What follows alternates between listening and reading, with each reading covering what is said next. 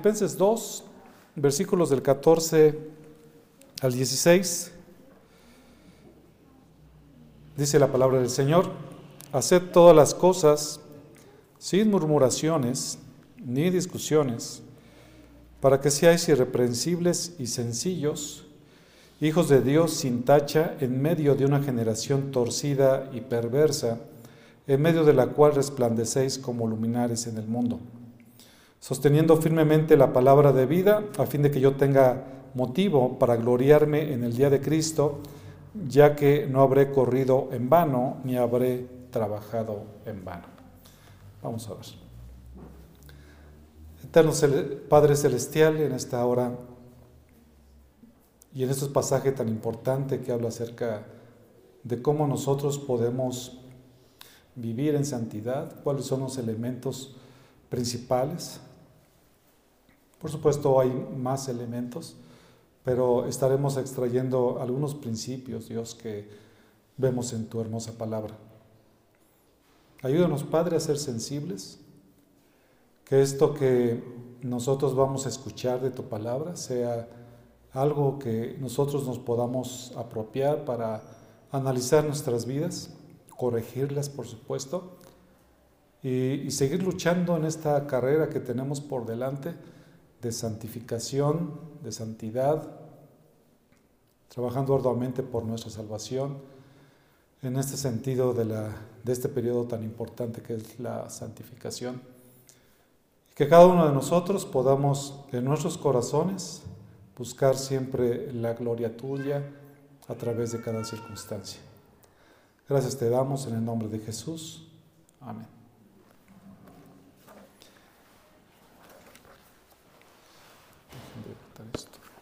Packer, en su libro El Renacer de la Santidad, cita a John Charles Riley, quien trazó en términos bíblicos sencillos el perfil clásico de la persona santa en 12 puntos.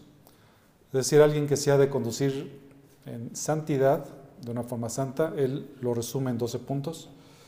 Mi intención no es revisar esos 12 puntos, sino solamente leerles el primer punto.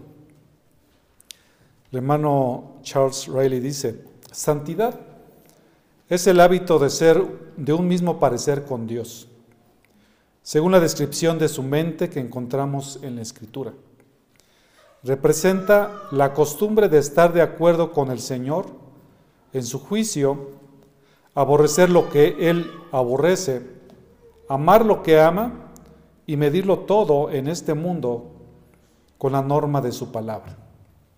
Como ven, esta parte de la santidad que el hermano define tiene que ver con algo que regularmente un cristiano hace, que tiene como costumbre tomando como base la palabra del Señor, estar de acuerdo con Él en lo que Él dice, que cuando Él le llama algo malo, nosotros debemos estar de acuerdo. Cuando Él ama algo, nosotros tenemos que estar de acuerdo en eso que Él ama. Cuando Él aborrece algo, igualmente nosotros aborrecerlo con la misma intensidad. Ese es el camino de la santidad. Y todo eso, por supuesto, lo podemos encontrar a través de la palabra de Dios, en donde viene la mente de Dios. A veces hay muchas personas que piensan que conocen a Dios por lo que han escuchado de Él, o quizás lo que ellos en algún momento percibieron en, su mente, pero la mente de Dios solamente puede ser conocida a través de la Escritura. Sabemos que existe Dios a través de la revelación general, que es su creación, pero conocemos su mente aquí en la Biblia, por lo menos lo que Él nos quiso revelar. Hay cosas que Dios no nos quiso revelar y eso le pertenece al Señor, como dice Deuteronomio 29, 29. Entonces, este pensamiento aplica totalmente a esta predicación de este día. Si ustedes recordarán, hace dos semanas veíamos y revisamos que Dios obra en el creyente para que obedezcamos y nos ocupemos en nuestra santidad para su beneplácito. Y vimos que eran dos cosas muy importantes. Por, un lado, nuestra responsabilidad, debemos de cumplirla, y por el otro lado, debemos de confiar en la soberanía de Dios, confiando en que Dios nos ha dado todas las herramientas para que nosotros podamos crecer en santidad. Y vimos precisamente estos dos elementos. El día de hoy estudiaremos que la santidad se practica dominando nuestras pasiones en el poder de Dios para que manifestemos un carácter santo para testimonio de los demás asidos a la palabra. Bueno, sé que es una este, frase bastante amplia, pero estaremos desmenuzando esta, esta parte de la escritura que acabamos de leer de Filipenses 2 del 14 al 16. Entonces le puse como título cómo practicar la santidad. La santidad la tenemos que estar practicando. No es algo que debe de quedar como un concepto, sino que cada uno de nosotros en nuestro corazón debemos hacer lo necesario para practicarla. Entonces siempre en las predicaciones, eh, cuando escuchamos la palabra de Dios, y comentaba esto hace un momento con uno de los hermanos, tenemos que escucharla como que es solamente para mí. Y definitivamente cuando yo estaba preparando este, este mensaje, me di cuenta de muchas cosas que yo tengo que corregir en base a este camino de santidad. Y cuando nosotros nos demos cuenta de eso, lo que tenemos que hacer es arrepentirnos. Y Dios es bueno, Dios es misericordioso. Pero sí tenemos que hacer un alto, hacer un análisis de ver cómo es que estamos nosotros caminando en nuestras vidas. Y es por eso que hoy estaremos viendo cuatro elementos fundamentales de cómo practicar la, santidad. Y el primero de ellos le, puse dominio propio, que tengamos dominio propio. Estuve eh, realmente pensando bastante cómo ponerle a este, a este primer elemento pero yo creo que sí se, se, ajusta a este concepto que vemos en el versículo número 14. El apóstol Pablo escribe, haced todas las cosas sin murmuraciones ni discusiones. Y para eso se requiere dominio propio. estas frases que, que, Pablo da, de hecho, cuando dice haced todas las cosas, está hablando con un imperativo, es una orden, es un mandamiento. No hay una opción. Todas las cosas que nosotros hacemos para el Señor, todas deben de ser hechas para Él. Inclusive las más pequeñas, las que nosotros consideramos más pequeñas, eso lo debemos de hacer siempre eh, de alguna forma en especial. Dios nos ha equipado por su Espíritu Santo para que andemos en santidad y que como sus hijos hagamos lo que a Dios le agrada. Y eso que le agrada a Dios igualmente lo queremos nosotros, serle agradable a todas las cosas que hacemos. Eso que le agrada a Dios, igualmente lo que anhelamos nosotros, que, también nosotros podamos agradarle en todo lo que nosotros hagamos. Nada queda excluido y estas cosas han de hacerse sin murmuraciones ni discusiones. Son dos elementos interesantes que pone aquí el apóstol Pablo. Las murmuraciones y la murmuración y las discusiones son un cáncer que puede corroer nuestro crecimiento cristiano. Si nosotros no logramos limitar esa parte de nuestras vidas, de hecho tenemos que esforzarnos por continuamente recordarlo en nuestra mente, esos elementos importantes de la santidad, es muy posible que nosotros no crezcamos en el Señor.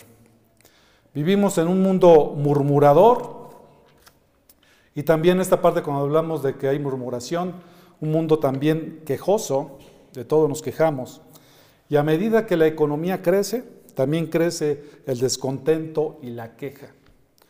Recuerdo que hace 12 años que yo entré a la compañía donde estoy trabajando ahora, eh, venía de una compañía donde el Señor me probó de una manera bastante interesante. Y cuando yo entré a esta compañía, lo primero que me encontré fue a dos personas quejándose de la compañía donde estaba yo entrando. Y lo primero que pensé, dije, híjoles, no saben de dónde vengo ahorita. Yo creo que estarían felices por todo lo que padecí en aquel entonces. Pero no es que haya sido una, mala compañía la anterior, sino que Dios trabajó en mi corazón, en mi ser, y realmente hizo sus propósitos en ese tiempo que estuve en la compañía anterior.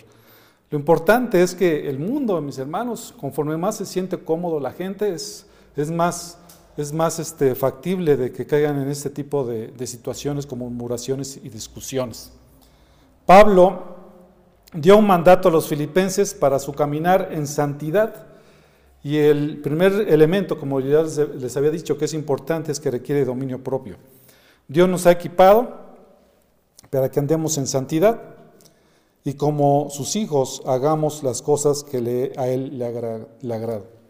La murmuración es una expresión hecha en voz bajo. ¿Qué significa esto de la murmuración? Es eso. Es como que el cuchicheo, ¿no? Es aquello que nosotros hacemos que las personas no quieren que escuchemos. No sé si ustedes de repente han entrado una, una conversación en donde están dos personas y de repente te ven y se quedan callados. Y dices tú, híjoles, creo que estaban hablando de mí, ¿no? No sabemos, ¿no? Pero a veces sucede eso. La murmuración es algo, es algo terrible y está hecho como una cuestión que se hace en tono bajo. También un refunfuño. De decir, ay, ¿por qué, por qué me están mandando esto? Que no sé. O sea, es una situación en donde alguien no está de acuerdo o que está manifestando una queja o disgusto expresado en un murmullo que surge en contra de alguien. Normalmente cuando alguien nos hace algo, lo que empezamos es a murmurar y decir, a ver si encontramos de pura casualidad con la persona en que a lo mejor le está compartiendo algo y esté de acuerdo contigo. Que la misma persona que te hizo algo a ti también se lo haya hecho a ella. Y si en eso se coincide, mi hermano, ya empezó un chisme. Entonces es importante que esta parte de la, de la murmuración nosotros este, nos demos cuenta de eso y cuando caigamos en, eso pidamos perdón. Ustedes recordarán Hechos 6.1, cuando apenas la iglesia estaba creciendo, dice que surgió queja de parte de los judíos helenistas en contra de los judíos nativos, porque sus vidas eran desatendidas. Entonces vemos ahí la, murmuración, como que es una parte inherente del ser humano. El ser humano se ha quejado, ha murmurado desde el principio, y lo vemos con Caín y Abel. Es más, Adán y Eva. Se quejaron en contra de Dios una vez que pecaron y lo que dijo Adán, bueno, es que yo pequé por la causa de la mujer que me diste y tú me la diste a mí. Si no me lo hubieras dado, yo hubiera estado bien feliz.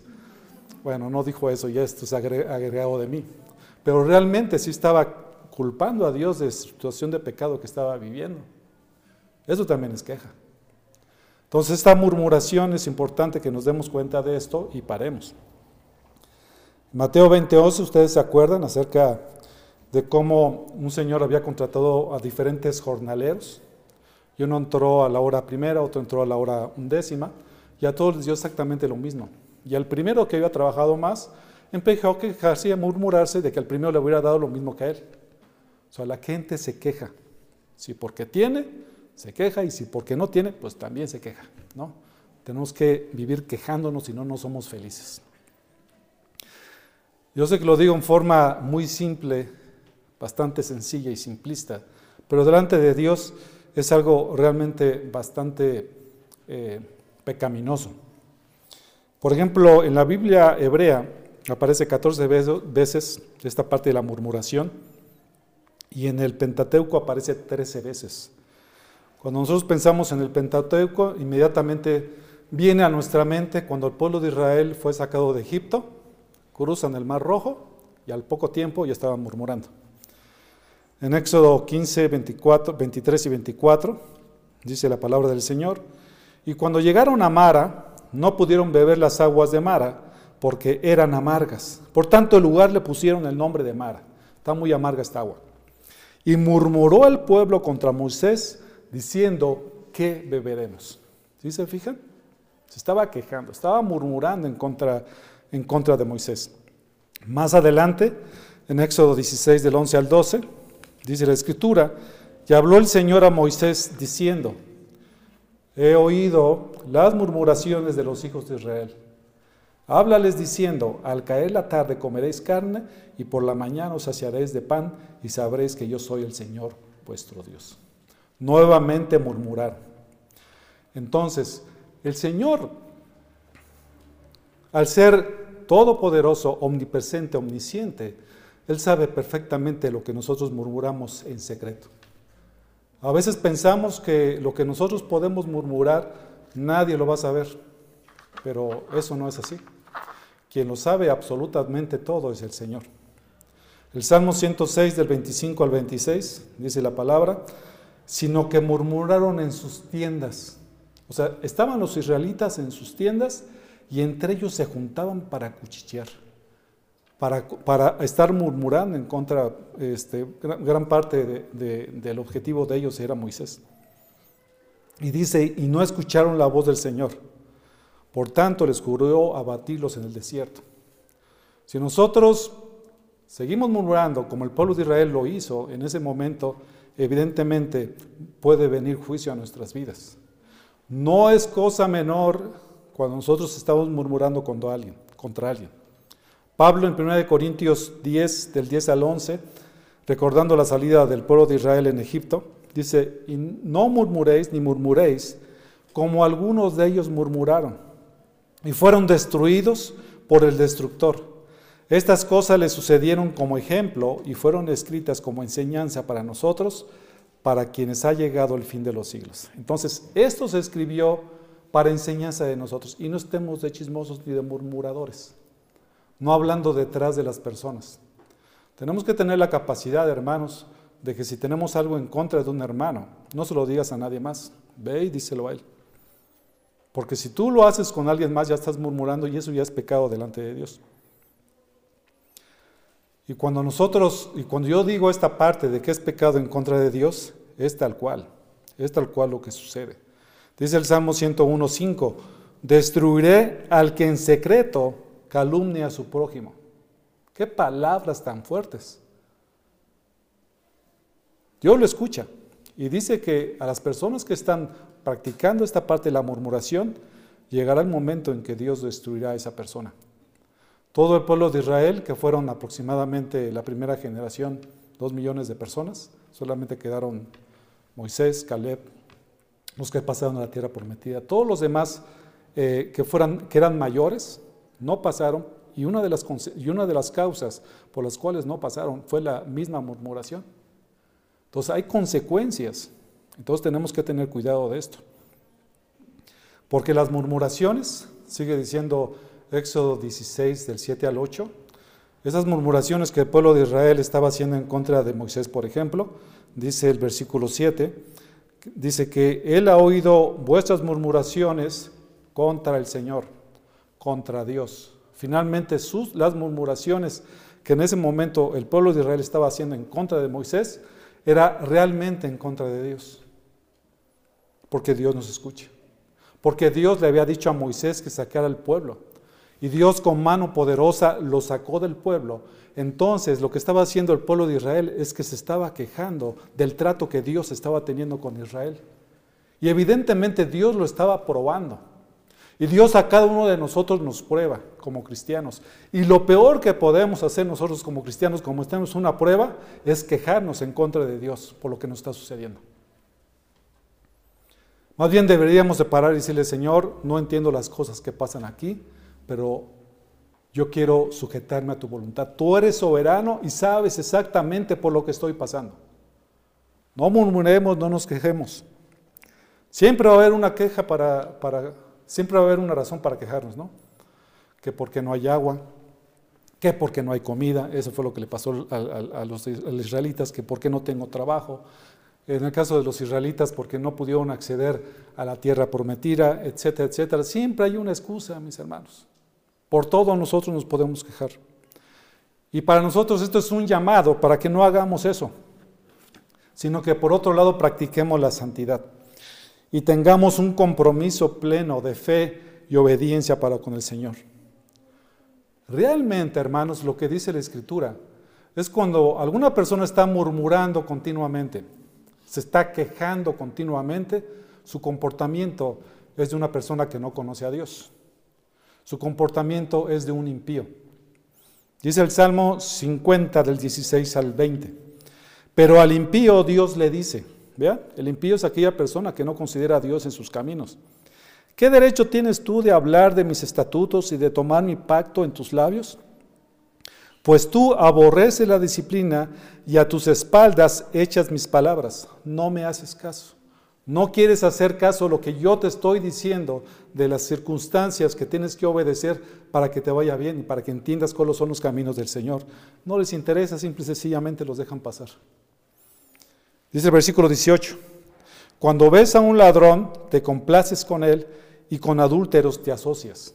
Una persona impía es aquella que se asocia con un ladrón, es, aquella que aplaude el adulterio de alguna persona, dice el versículo 19, da rienda suelta a tu boca para el mal y tu lengua trama engaño. Versículo 20, te sientas y hablas contra tu hermano, el hijo de tu propia madre calumnias. Qué fuerte está eso. Es muy fuerte porque una palabra impía, por esto se, se da a conocer. Por eso es que cuando Santiago escribe acerca de la lengua, estamos hablando de la murmuración, pero finalmente es hablarlo en cadito, pero ya tu lengua está trabajando, o nuestra lengua está trabajando. Y Santiago, por supuesto, dice que la lengua contamina el cuerpo y inflama el curso de nuestras vidas. Santiago 3:6 dice, y la lengua es un fuego, un mundo de iniquidad. La lengua está puesta en nuestros miembros, lo cual contamina todo el cuerpo es encendida por el infierno e inflama el curso de nuestra vida. Porque todo género de fieras y de aves, de reptiles y de animales marinos se puede domar y ha sido domado por el género humano. Versículo 8, pero ningún hombre puede domar la lengua. Es un mal turbulento y lleno de veneno mortal. A una compañía le decimos este, el nombre de una, de una víbora, la, la mamba, le, pusimos en aquel entonces. Creo que es una de las más venenosas. Espero que nadie haya de aquí que sea una mamba. Pero realmente la lengua, eso es lo que hace. Fíjense lo que dice, es como una serpiente que lanza el veneno mortal. ¿Qué hace cuando una serpiente te pica? No sé si alguien le picó una, alguna vez alguna serpiente venenosa? Creo que no. Un escorpión. A mí ya me picó un escorpión, duele bastante feo. No me pasó nada de amor, creo que cuando me picó se murió el escorpión. No sé por qué, mi hermano. ¿Verdad? Entonces voy a probar un día con la serpiente, a ver qué. Pero realmente cuando alguien lo pica una serpiente veneno, una serpiente venenosa, puede inclusive perder la vida, destruye, ¿no? Entonces, eso es lo que hace la lengua. Es como serpiente, es como, es como veneno que carcome y que destruye. Y eso es cierto, hermanos.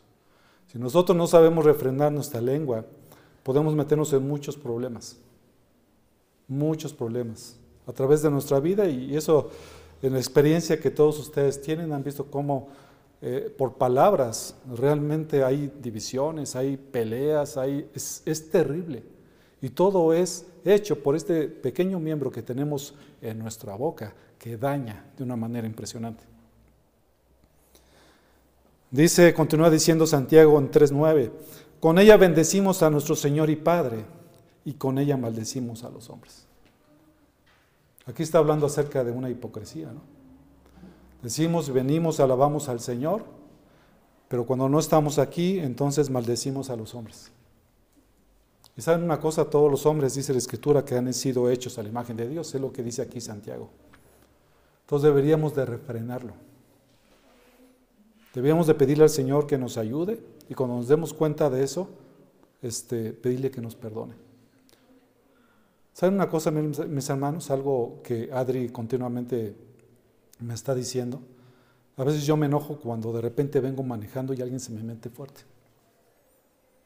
Y a veces, dice Adriana, pues yo creo que siempre, de repente, no me, no, no, obviamente aquel no me escuche, pero dentro del auto sí me escuchan. Y lo que normalmente digo, este inútil, ¿cómo se me metió? Pero fíjense, aún esta palabra, de esa circunstancia en particular, está ofendiendo a mi Dios. Entonces tenemos que estar conscientes de este tipo de cosas, no murmurarlas, por supuesto, y no, y no decirlas. Tenemos que buscar precisamente ser totalmente transparentes y coherentes con nuestra fe. Más adelante Santiago insta a los hermanos, Santiago 5.9, a que no se quejen unos a otros, para que no seáis juzgados. Mirad, el juez está a las puertas. Pues no nos quejemos unos a otros, mis hermanos. Si alguien tuviera algo en contra de un hermano, ve y habla con él, tranquilamente. El quejarse o murmurar de los hermanos es algo especialmente grave, hermanos. Es algo especialmente grave. Es una afrenta a Dios porque esos creyentes a los cuales tú estás hablando y quejándote y murmurando son hijos de Dios. Y es como si a Dios mismo te estuvieras quejando, porque fueron adoptados por Dios. Y si tanto eso sucede cuando estamos murmurando, ¿cuánto más sucede cuando nosotros decimos palabras hirientes a un hermano en Cristo? Tenemos que tener cuidado qué es lo que decimos. Tenemos que estar continuamente atentos a nuestro corazón. Dice la Biblia que de la abundancia del corazón habla la, habla la boca. Y que por nuestras palabras seremos justificados, dice Mateo 12, del 34 al 36. Después léanlo. Entonces, es importante las palabras que nosotros decimos y cómo las decimos. Entonces, aprendamos a refrenar nuestra lengua. El apóstol Pablo eh, nos invita a que seamos este, atentos en nuestras relaciones, que las cuidemos. Primera de Pedro, dije el apóstol Pedro, ¿verdad? ¿O Pablo? Pablo, perdón. El apóstol Pedro en Primera de Pedro 4.9 dice, sed hospitalarios los unos con los otros sin murmuraciones mis hermanos, cuando te inviten a comer a algún lado, no murmures como viste la casa del hermano, ni lo que te dieron de comer. Te lo comes todo. no lo comemos todo, hermano. Yo no tengo mucho problema, mi hermano, nada más cuando vaya, si hacen arroz y le ponen la cabeza de ajo, traten de quitársela. Pero si me toca, pues ya y siempre me toca, que es lo peor. Entonces, cuando vayamos a la casa de los hermanos, no murmuremos. Ni digamos, ay, ¿viste su casa? ¿Viste cómo ni siquiera... O sea, no hagan eso. He conocido de hermanos que llegan a una casa y empiezan a hacerle así a todos los muebles. A ver si habían limpiado. ¿Qué es eso? ¿No? ¿Qué mi hermana que te hace conocido eso? No. ¿Eh? ¿Qué es eso? Es polvo. No, hermanos, vayamos a la casa de los hermanos, vamos a comer, vamos a nuestra casa y así como entramos, agradecemos, listo. Nada de que, ay, ¿viste a la hermana? Creo que se le quemó el arroz, ¿no? Ay, y viste que está, y, miren hermanos, yo, soy medio, tengo esta cuestión de perfeccionismo un poco, ¿no? Que el Señor me ha ayudado. Si yo veo algo mal acomodado, este, pues como, por ejemplo, esto está mal acomodado, ya no, ahorita que lo vi ya no me sentí a gusto, lo tengo que acomodar. Pero cuando vayamos nosotros, eso está bien en nuestras casas, pero cuando vayamos con un hermano tenemos que ser respetuosos y agradecidos con lo que nos están dando y no seamos murmuradores. Walbur, bueno, un, este, un comentarista dice, las quejas son síntoma claro de un problema espiritual profundamente asentado en la vida de los cristianos. Al quejarse, el quejarse es síntoma de estar fuera de, contacto con el poder de Dios. Las quejas son síntoma claro de un problema espiritual. Si tú eres una persona quejumbrosa, hay un problema espiritual que tienes que arreglar. MacArthur también dice lo siguiente. La iglesia hoy tiene demasiadas personas quejumbrosas y descontentas. Muchas veces los miembros abandonan una iglesia porque a sus hijos les desagrada o porque les disgusta algún aspecto insignificante del liderazgo, la organización o las políticas de la iglesia. Las iglesias que fomentan la autoestima y la satisfacción de los deseos personales alimentan el fuego de la queja y el descontento. Tenemos que ceñirnos a lo que dice la Escritura. En la iglesia Está, es, común que haya, exista esto, dice aquí el hermano. Seguramente después de tanto ministerio se dio cuenta en su iglesia. Entonces es algo que nosotros traemos, que tenemos que tener cuidado, hermanos. Entonces esta parte de la murmuración dentro de la práctica es importante. Esto, si nosotros no lo controlamos, no vamos a crecer como debiéramos en nuestra santidad. Quisiera que revisemos otro elemento esencial, aparte de hacer todas las cosas sin murmuraciones es que tampoco haya discusiones inútiles con el prójimo, que se dan cuando se expresan ideas contradictorias que pueden llevar a desacuerdos irreconciliables. Entonces no estemos de peleoneros ni de pleitistas. Podemos conversar, platicarlo, pero que eso no nos lleve a que tengamos nosotros un pleito. El otro elemento de cómo practicar la santidad es teniendo un carácter santo. Esto lo vemos en el versículo 15, en la primera parte. Para que seáis irreprensibles y sencillos hijos de Dios sin tacha. Tener dominio propio, haciendo todas las cosas sin murmuraciones y sin contiendas, da como resultado un carácter santo siendo por un lado irreprensibles o llegar a ser irreprensibles. ¿Qué es lo que quiere decir ahí? Esa es nuestra meta, llegar a ser irreprensibles. Eh, todos y cada uno de nosotros somos llamados a eso, ¿eh, hermanos. ¿Ya se acuerdan ustedes de cuáles son los requisitos de un pastor? Y el primero es que, es que sean irreprensibles. Pero eso también aplica para cada uno de nosotros, esa es nuestra meta. Es tener dominio propio, es hacer todas las cosas que son agradables delante del Señor. Irreprensibles es que seamos irreprochables. Primera Tesalonicenses 3, 13 dice la palabra del Señor, a fin de que Él afirme vuestros corazones irreprensibles en santidad. Un elemento muy importante en la santidad es que seamos irreprensibles delante de nuestro Dios y del Padre. Esto es importante.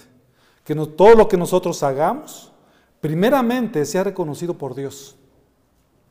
Eso, eso implica mucho de que tenemos que trabajar en nuestros corazones, más bien Dios trabaja en nuestros corazones para que seamos irreprensibles delante del Señor. Eso significa temor, eso significa integridad. Y que seamos conocidos por Dios de esta manera.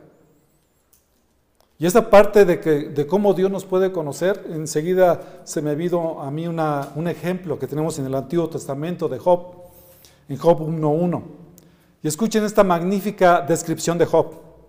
Hubo un hombre en la tierra de Uz llamado Job, y era aquel hombre intachable, recto, temeroso de Dios y apartado del mal.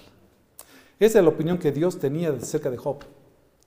Realmente era una persona que amaba a Dios con todo su corazón. Y si se fijan, es todo lo contrario a un murmurador. Job era una persona que por supuesto estaba eh, continuamente en santidad delante del Señor. Cuando perdió todo, cuando perdió todo excepto a su mujer, ¿qué fue lo que dijo Job? Dios dio, Dios quitó, sea el nombre de nuestro Dios bendito. Tenemos un hombre santo, un hombre que era temeroso del Señor. Es una, es una persona con un carácter probado, de alguien que está sometido a la obra del Espíritu Santo, temeroso de Dios y apartado del mal. También dice la escritura que es una persona sencilla, es decir, es de una sola pieza. No es una persona que sea este, o que practique la hipocresía. Es alguien que es de solo una, pieza, que es alguien que es puro, que mantiene su integridad en presencia del mal. Mantiene su integridad en presencia del mal. A pesar de que haya versiones, a pesar de que haya presiones, a que esta persona haga lo malo, él permanece haciendo lo que es correcto delante de Dios. Entonces, eso, eso es muy importante para cada uno de nosotros y yo creo que muy especialmente con respecto a los jóvenes, que se sienten muy presionados con respecto de repente a todo lo que sucede alrededor con sus amigos, que pueden ellos ceder ante el mal. ¿No? ¿No has tenido novio? Creo que dije eso hace 15 días. Nada más voy a decir esto, con esta, esta, presión que existe en los jóvenes. ¿no? no, fíjate que no. Eres bien, bueno, no sé cómo digan ahora los jóvenes, pero antes decían que eran bien fresas. Hoy creo que ya cambió el vocabulario. No, no estoy muy interesado en saber cómo se cambia eso. Bueno, no sé, a lo mejor lo investigo después. Lo importante de eso es que aquel joven que es cristiano puede decir, ¿sabes que no? Porque delante del Señor yo estoy esperando a lo que Dios trajo para mi vida y no lo necesito. Mientras eso viene, mientras viene, no te, van a quedar viendo así como con cara de what, pero vale la pena. Si ellos se animan a decirte y a hablarte de todas las cosas que a ellos se les ocurre, ¿cuánto más nosotros podemos decir, mira, yo soy una persona temerosa de Dios? Estoy esperando el tiempo adecuado en los tiempos del Señor. Entonces no es alguien que esté, se sienta presionado a hacer lo que es incorrecto delante del Señor. Y ya no hablemos de las, de las relaciones este, sexuales que eh, antes del matrimonio, que se considera como fornicación, donde ya ahora cuando alguien de 13 años, 14 años no, hace, no ha tenido relaciones sexuales, ya se le ve como alguien raro, ¿no? que el que no lo haga. Ahora ya está todo al revés, ahora ya es raro el que después de que sin casarse no ha tenido relaciones sexuales ya se le ve mal. Entonces, eso por supuesto no debe de ser algo en que nosotros podamos como cristianos someternos a esta, a esta parte de que hagamos cosas que no son correctas delante del Señor. Romanos 16, 19, hablando de esta sencillez, porque la noticia de vuestra obediencia se ha extendido a todos, por tanto, me regocijo por vosotros, pero quiero que seáis sabios para lo bueno e inocentes para lo malo. Pablo desea que los romanos vivan de tal manera que sean capaces de elegir lo que es bueno ante los ojos de Dios. Siempre debemos estar dispuestos a, tenemos dos elecciones, hacer lo que Dios le agrada o a no hacer lo que Dios le agrada. Nosotros como cristianos tenemos la capacidad de elegir lo que a Dios le agrada y que sean inocentes o sin mancha en cuanto a lo que es malo. Deben de ser sabios para poder hacer y promover lo que es bueno y no mezclarse con nada que sea ante los ojos de Dios malo. Dice también que los que han de ser hijos de Dios sin tacha, mostrando ser hijos de Dios, lo cual es por la gracia de Dios por medio de la regeneración. Entonces los hijos de Dios o los cristianos son hijos de Dios por fe, por adopción y por el nacimiento espiritual. Al ser hijos de Dios, Dios es nuestro Padre, entonces debemos ser imitadores de Dios. Imitadores de Dios. ¿Cómo han de ser estos hijos de Dios? Han de ser sin tacha, sin culpa, moralmente irreprochables. Solamente les quiero leer este pasaje de, de Efesios 5:27 a fin de que presentársela a sí mismo una iglesia en toda su gloria, sin que tenga mancha ni arruga ni cosa semejante, sino que fuera santa e inmaculada. Es como nosotros debemos de presentarnos como iglesia y también como personas. Acuérdense que cada uno de nosotros conformamos la iglesia. Está conformada por personas. Y las personas que estamos aquí debemos de estar ajustadas a lo que dice la Escritura. Este dominio propio y un carácter santo ha de ser manifestado en nuestro testimonio en la práctica de la santidad. Entonces, todo eso nos lleva a que nosotros debamos de tener un testimonio agradable delante del Señor. Eso es lo que dice el versículo 15 en, en su segunda parte, en medio de una generación torcida y perversa, en medio de la cual resplandecéis como luminares en el mundo. ¿En dónde debemos de practicar y mostrar la santidad? En medio de, esta presión que existe continuamente en contra de nosotros como cristianos. En medio de esa generación torcida y perversa. ¿Eso qué significa? Que nosotros estamos en medio de esa generación. Y estamos en medio de esa generación para, que, para un propósito en específico. Y cuando está hablando acerca de esta generación, está hablando a los contemporáneos, a los que vivían con Pablo en, este momento, en ese momento y por supuesto esta generación ahora se aplica a donde nosotros estamos viviendo y que aún tiene estas características. Estas características que estamos en una generación que está torcida y perversa. Estas son características que se basan, por ejemplo, en Deuteronomio 32.5. Corrompidamente se han portado con él, no son sus hijos, debido a la falta de ellos, sino una generación perversa y torcida. Siempre a lo largo de toda la historia ha habido estas generaciones que se han apartado delante de Dios. Cuando Cristo estuvo en la, en la tierra también dijo lo mismo. Cuando hablaba con los fariseos y decía, oh generación incrédula y perversa, ¿hasta cuándo estaré con vosotros? ¿Hasta cuándo os tendré que soportar? Deuteronomio 32, 20 dice, Esconderé de ellos mi rostro y veré cuál será su fin, porque son generación perversa, hijos de los cuales no hay fidelidad. Alguien que, es, que pertenece a esa generación perversa es que no son fieles al Señor. Una generación torcida es aquella que no tiene escrúpulos, que es deshonesta, que hace todas aquellas cosas que son contrarias a lo que es a lo que el Señor puede enseñarnos. Esa generación perversa es, que, la que tuerce los caminos rectos del Señor. Es aquel que enseña perversiones de la verdad. Es aquellos que, que, dan la vuelta a la verdad. Es aquellos que no se ajustan a la verdad, como dice Hechos 20:30.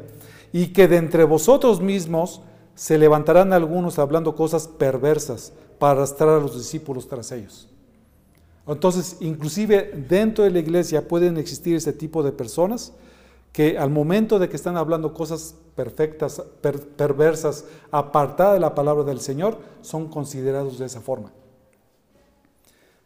En medio de esta generación, hermanos, es donde nosotros tenemos que dar testimonio. Tenemos que resplandecer como luminares. Así como las estrellas iluminan el firmamento, nosotros de igual forma hemos de iluminar a las personas que viven en tinieblas. Las personas tienen que ser capaces de ver de nosotros el testimonio que Dios y del cambio que Dios ha hecho en nuestras vidas. Y ese testimonio no solamente tiene que ver a través de nuestra vida cambiada, sino también a través de las palabras que decimos. La gente tiene que ver que somos diferentes y creo que Pablo ha estado continuamente hablando acerca de eso. Nuestro testimonio debe ser tan impactante que puedan decir, sabes que yo no sé qué es lo que pasa contigo, pero yo sé que tú eres diferente. Es hermoso, mis hermanos, cuando tú, dentro de lo que, en, la labor que tú te encuentres, cuando tú estés ahí, empieces a ver a los incrédulos y esta, y esta generación perversa, que inclusive cuando tú estás presente, y no por ti mismo, sino por la obra de Cristo en ti, inclusive dejen de decirte groserías o que te pidan permiso para decir groserías. ¿No les ha pasado eso? Eso es algo bien interesante. Nuestro testimonio tiene que ser impactante. De tal forma que ellos vean que hay una luz diferente en nosotros. Y esa luz es Dios mismo. Daniel 12.3 dice la palabra del Señor en Daniel 12.3. Los entendidos brillarán como resplandor del firmamento y los que guiaron a muchos a la justicia como las estrellas por siempre jamás. ¿Cómo nosotros vamos a iluminar? Pues viviendo a Cristo, porque Cristo es luz. La Biblia, en la Biblia la luz equivale al verdadero conocimiento de Dios, como dice Salmo 36, 9. Porque en ti está la fuente de la vida, en tu luz vemos la luz. La verdadera luz de Dios es y está en Cristo. De ahí que se afirme que Dios es luz. Quiero que me acompañen, por favor, a Primera de Juan. Primera de Juan. Es el primer versículo que veo que, les estoy pidiendo que ustedes vayan. Y es importante, mis hermanos, yo sé que voy un tanto rápido con respecto a, buscar los versículos. Eh, ya me voy a más lento, ¿les parece? ¿No? ¿Les sigo? Bueno, entonces me tienen que seguir con su Biblia, a estarle buscando rápido, ¿ok? El famoso esgrima, bíblico. ¿Ya lo tienes, mi hermano? Todavía no llego yo. Primero de Juan 1, versículos del 5 al 7. Y este es el mensaje que hemos oído de él y que os anunciamos. Dios es luz y en él no hay tiniebla alguna. Si decimos que tenemos comunión con él, pero andamos en tinieblas, mentimos y no practicamos la verdad. Versículo 7. Mas si andamos en la luz, como Él está en la luz, tenemos comunión los unos con los otros y la sangre de Jesús, su Hijo, nos limpia de todo pecado. Noten, si nosotros decimos que somos hijos de Dios, que somos hijos de luz, por cuanto Cristo fue luz, debemos andar como Él anduvo y también siendo luz en medio de las tinieblas. Piénsenlo bien, mis hermanos. La forma en que las personas pueden conocer acerca del Evangelio fue por la luz que Dios ha puesto en nuestros corazones.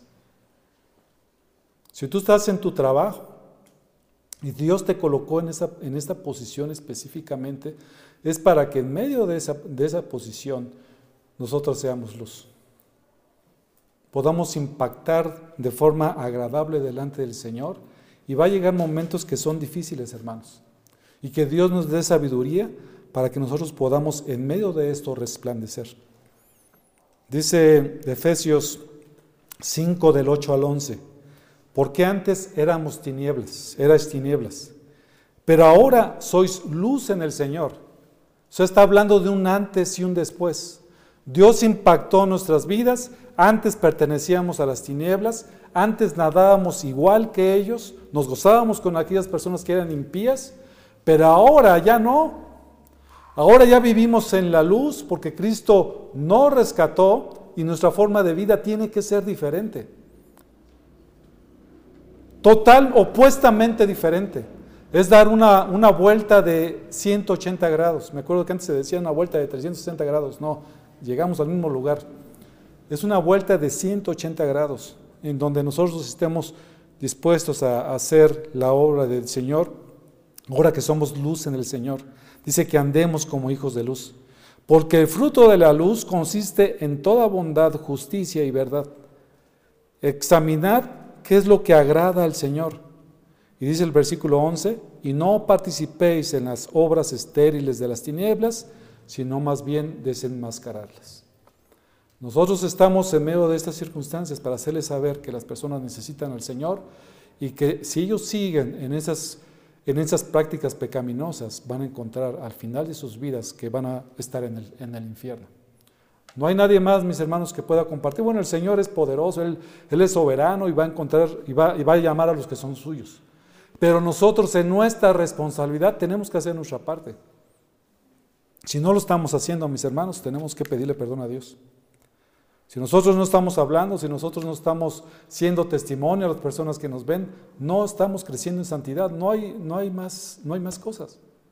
Y esto me hace preguntarme, y les pregunto a ustedes y me pregunto a mí mismo, ¿cuándo fue la última vez que compartiste el Evangelio a alguien? ¿Cuándo fue eso? ¿Hace una semana, dos semanas? Esa medida muchas veces tiene que ver con cómo está nuestra condición espiritual y cómo nosotros podemos crecer en el Señor. Finalmente, en el último punto, cómo practicar la verdad. La, santidad es asidos de la palabra. Dice el versículo 16, sosteniendo firmemente la palabra de vida a fin de que yo tenga, yo tenga motivo para gloriarme en el día de Cristo, ya que no habré corrido en vano ni habré trabajado en vano. Tenemos que así, así tomar la palabra firmemente, que es, poder de Dios para salvación a todo el que, cree, dice Romanos 1.16, es la palabra de vida. Por eso el Evangelio destruye la muerte y manifiesta la inmortalidad. Segunda de Timoteo 1.10 dice, y que ahora ha sido manifestada por la aparición de nuestro Salvador Cristo Jesús, quien abolió la muerte y sacó a la luz la vida y la inmortalidad por medio del Evangelio. La gente necesita el Evangelio, la gente necesita la palabra del Señor. La fe corresponde a la palabra. Se aferra a la justicia de Dios y la remisión de los pecados que son necesarios para la vida. La gente necesita saber que hay perdón de pecados en Dios. Independientemente del pecado que tú hayas hecho, Dios te perdona. Para eso vino Cristo Jesús. Lo que tienes que hacer es arrepentirte, abandonar tu pecado. Dice, dice la escritura que el que confiesa su pecado y se aparta va a alcanzar misericordia. Tenemos la misericordia de Dios. No te dejes engañar por el pecado. No dejémonos engañar por el pecado. Puede llegar que el pecado te empiece a engañar y a lo malo le llamas bueno y a lo bueno le, le empiezas a llamar malo. Es un momento de hacer un alto al Señor y decir, yo quiero vivir una vida de santidad que te glorifique a ti en todo momento. Por todo lo que Él hizo por nosotros, por gratitud hacia Él. Dios nos ha dado vida a través del Evangelio. Dice Hendrickson, ellos cumplen esta gloriosa obra misionera sosteniendo en alto la palabra de vida, el Evangelio de salvación, no solamente predicado, sino también vivido. La gente necesita allá afuera que prediquemos el Evangelio, pero también que lo vivamos. Si nosotros predicamos el Evangelio, pero no reflejamos eso en nuestras vidas, lo más probable es que seamos una piedra de tropezo para aquellos que nos ven. Eso nos invita a que analicemos nuestras vidas. Eso significa que nosotros tengamos que pedir perdón continuamente diciendo perdóname, porque mi testimonio no ha sido lo suficientemente contundente contigo, por favor, perdóname. Dios nos ha llamado a que prediquemos del Evangelio, pero que también a que lo vivamos. Y Dios nos ha dado todos los elementos para que lo vivamos. Si ya te diste cuenta que te estás desviando, regresa al Señor. Confiesa tus pecados. Arrepiéntete. Sigue viviendo en la luz. Crece en santidad. Efesios 2.1 dice, y Él os dio vida a vosotros, que estabas muertos en vuestros delitos y pecados. Antes estábamos muertos y Él nos dio vida a través de su palabra, a través del Espíritu Santo, a través de la regeneración.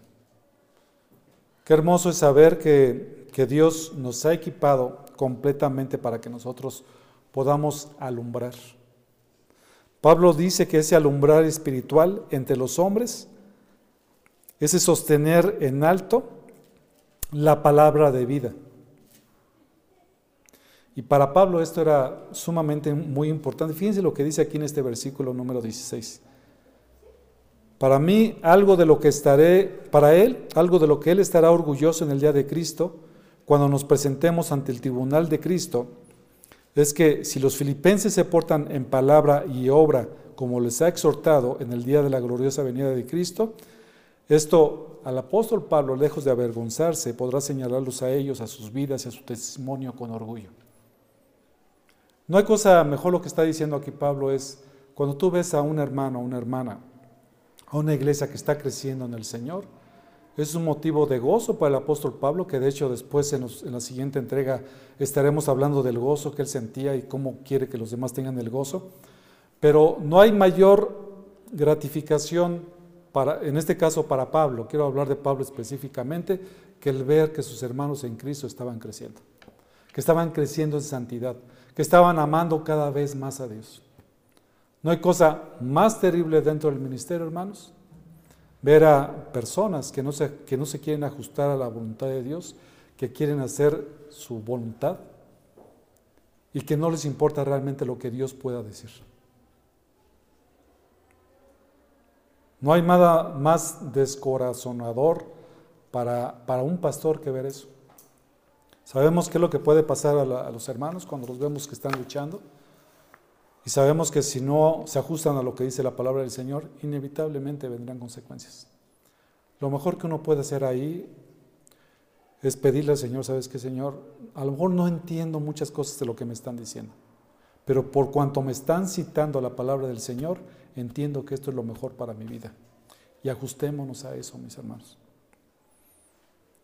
Cuanto más nos ajustemos a la palabra de Dios en nuestras vidas y lo sostengamos a sus principios y mandamientos, vamos a recibir mayor bendición. Va a haber pruebas, sigue habiendo pruebas, pero en medio de las pruebas vamos a tener paz en nuestro corazón. Nunca es demasiado tarde.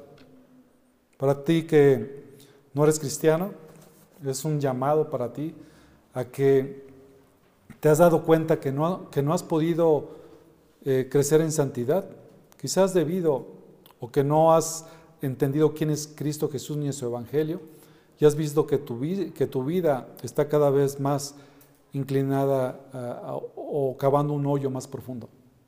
Y eso se debe a que te has alejado de Dios.